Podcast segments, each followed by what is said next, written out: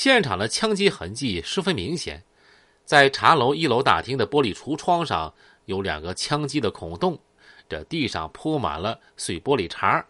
其中一个孔洞是一个十乘五公分左右的三角形的缺口。紧接着，魏华兴就走访周围群众。这类案件最棘手的地方就是走访群众，大家大都不敢讲实话，谁也不愿意得罪那些社会渣子，开罪呀这群亡命之徒，说不定什么时候就会引来杀身大祸。所以当天走访的效果并不理想，只是大体弄清了枪响的时间大概在深夜一点左右，啥人开了枪，有无伤亡都不清楚。紧接着对第一。第二医院进行调查，从二医院了解到，昨天晚上一点半左右，医院出动了幺二零抢救过一个病人。这个对方背部受伤，伤口状况像是火药枪类枪支击伤，人没住院，手术后就当即离开了。因为隋文昌在医治过程中，出于对自身安全的考虑啊，没使用真名。直到下午，魏华兴才从内部线索得知。遭到枪击的是宜宾黑道老大隋文昌，他立刻感到事情的严重性，及时向大队长杨光和副大队长任春风就做了汇报。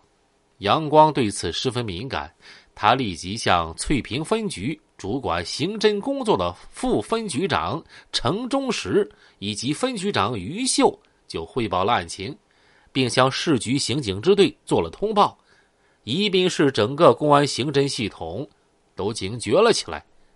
这是否是社会上几大黑道团伙间产生新的矛盾？是否预示着新一轮更大规模的血腥拼杀的开始呢？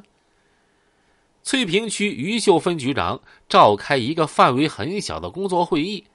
只有城中石副局长杨光啊、任春风啊等人参加。余秀主持会议，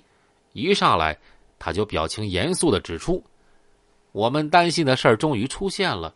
隋文昌遭到杀手暗杀，这不是一桩小事儿，我们要密切关注事态的发展。隋文昌没报案，他要躲避咱们，咱们要主动出击，想办法和他接触，做好工作，查清案发的背后因素，控制住翠屏区的治安局面，防止更大规模的报复性火并案啊这个案件的发生。”宜宾市局的副局长陈国富、刑警支队长郑毅也在密切注视着事态的发展。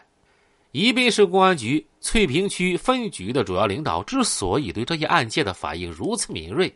这与他们多年和黑道团伙作战获取丰富的经验有关，也和他们一年来特别关注涉黑团伙的动向，展开大量的基础性工作有关。一年前的三月。也是在分局的会议室，于秀局长召开了一个专门的工作会议，研究宜宾市翠屏区刑事犯罪的新特点，部署全年重点工作。参加会议的也是在座的啊，这老几位。